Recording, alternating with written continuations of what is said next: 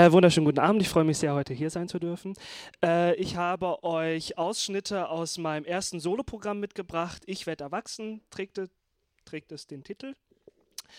Und äh, ich fange einfach an und ihr könnt gerne zuhören.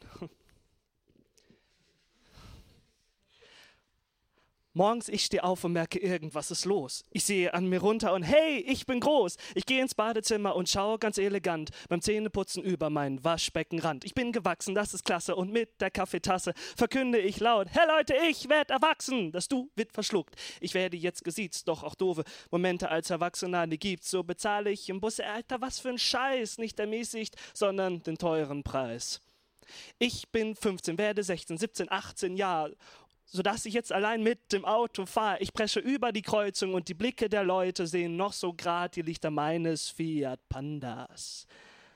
Die erste Liebe, erste Kuss und das erste Mal. Die ersten beiden so schön und das letzte, naja, denn überall stand's, wie es mit der Pünktlichkeit geht. So kam ich zu früh, naja, besser als zu spät. Die Schule, Abitur und der Beruf schon da und nebenbei die halbe Welt, die ich sah, doch so schön als Erwachsener ich es auch find. Manchmal wär ich gern noch ein Kind. Kind zu sein ist schon toll. Aber erwachsen zu sein ist noch besser, weil da kann man nämlich selber entscheiden, was man abends im Fernsehen guckt. Aber so richtig vernünftige Sachen im Fernsehen laufen ja auch nicht. Ne? Da haben wir zum einen zum Beispiel das ZDF, wo die einzigen beworbenen Produkte Medikamente sind und man glauben könnte, dass es sich um einen Shopping-Sender für 60-plus-Menschen handelt. Oder amerikanische Sitcoms, die gefühlt das einzige Thema Sex haben und wer mit wem schon wie viele gerammelt hat. Oder aktuell zum Beispiel auch Germany's Next Topmodel. Was für eine schreckliche Sendung. Fast vom Fleisch abfallende Mädchen stöckseln mit ihren Schuhen über den Catwalk. Aber weiß ich gar nicht, was dieser Walk mit Katzen zu tun hat. Mädchen sind das jedenfalls nicht. Ich meine, Topmodel zu werden ist schon ein Phänomen für sich. Da kommen Mädchen, die 16, 17, im besten Falle 19 Jahre alt sind und den Traum hegen, äh, unter den ganzen anderen Topmodels auf dem Laufsteg mitzulaufen. Deutschland sucht das neue Topmodel. Und dann auch immer dieses Genörgel von, ich bin viel besser als die, die ist voll die hinterhältige Schlampe. Äh, nörgel, Nörgel, Nörgel, Nörgel, Fatze, Fatze, Fatze, Fatze! Entschuldigung. Das kam jetzt so über mich, aber ich hasse diese Sendung. Aber man ist voll drin wie bei Titanic, nur ohne Wasser.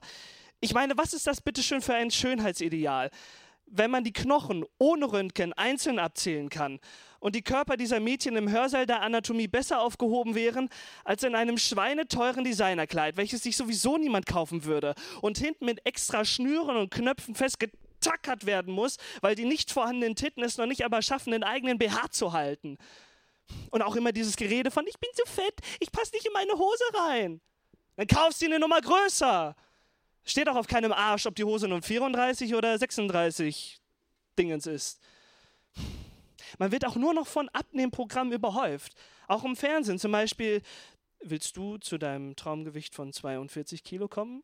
Egal wie groß du bist, Hauptsache du fühlst dich wohl, nimmst aber weiter ab, weil du dich immer noch zu fett fühlst, ich aber richtig Kohle für Tipps bekomme, die du genauso gut googeln könntest oder einfach versuchst, dich so zu nehmen, wie du bist und nicht in einen Abgrund von Essverboten und Sportorgien stürzt und nur abnehmen willst, damit du gut aussiehst. Klar, für Jeremy's Next Topmodel kann ich dein Ziel verstehen, aber sich abzuhungern, um schön auszusehen, ist kein erstrebenswertes Ziel. Aber das ist auch so ein Trend, ne? Alles wird modern, man muss modern sein. Nur die Kirche scheint irgendwie so ein bisschen in der Zeit stehen geblieben zu sein. Aber ich finde, das muss ja nicht sein. Ne? Also so ein Gottesdienst kann ja auch Spaß machen. Katholisch ist das neue Modern. In Ewigkeit. Amen.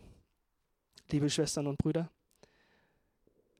Sis and Bros, Hippies und Schnippies, was geht? Alles ready in the hood? Ich bin so geil, dass ich wieder beichten muss. Am Anfang schuf Gott das Wort. Und in mir sind Wörter, die müssen raus. An euch, von mir. Haltet euch fest. Denn jetzt kommt, kommt, kommt die Predigt. Sie ist nicht kurz, sie ist nicht lang, sie ist mega lang, sie ist interaktiv.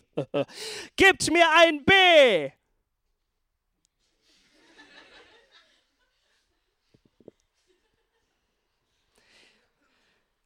Gibt mir ein B.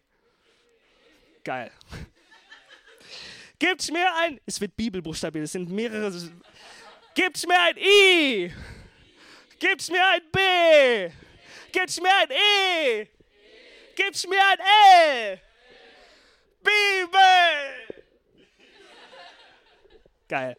Die Bibel, the Bible für die Großen und die Kleinen. Wir hören Geschichten, welcher Sinn dahinter steckt. Öde mitnichten, sie geben uns den Pep. Am Anfang schuf Gott den Himmel und die Erde, wunderschöne kleine Täler und alter Riesenberge. Danach schuf Gott die Eva und den Adam, doch als Eva von dem Apfel aß, begann das Drama. Beide sahen, dass sie völlig nackt waren. Adam fand das geil, Eva voll abgefuckt, aber Adam und die Eva machten trotzdem Knick, Knack. Und so, liebe Gemeinde, vermehrten sich die Menschen auf der Erde. Doch wer war dieser Mann namens Adam und die Frau namens Eva? Tja, liebe Gemeinde, diese Frage geht an euch. Ruft jetzt an und gewinnt mit ein wenig Glück eine Rundreise durch unsere Kirche und ein Gutschein für ein zweites Abendmahl. Zusätzlich obendrauf gibt es das brandneue Hörbuch Die Bibel, gelesen vom alten Papst Benedikt XVI., der hat ja jetzt Zeit. Plus Bonusmaterial von seinem Bruder Georg aus seiner Zeit mit den Regensburger Domspatzen. Ruft jetzt an unter der Nummer 01376 696969. Und vielleicht ist ja einer von euch der glückliche Gewinner. Natürlich könnt ihr nicht nur etwas gewinnen, sondern auch selbstverständlich etwas spenden.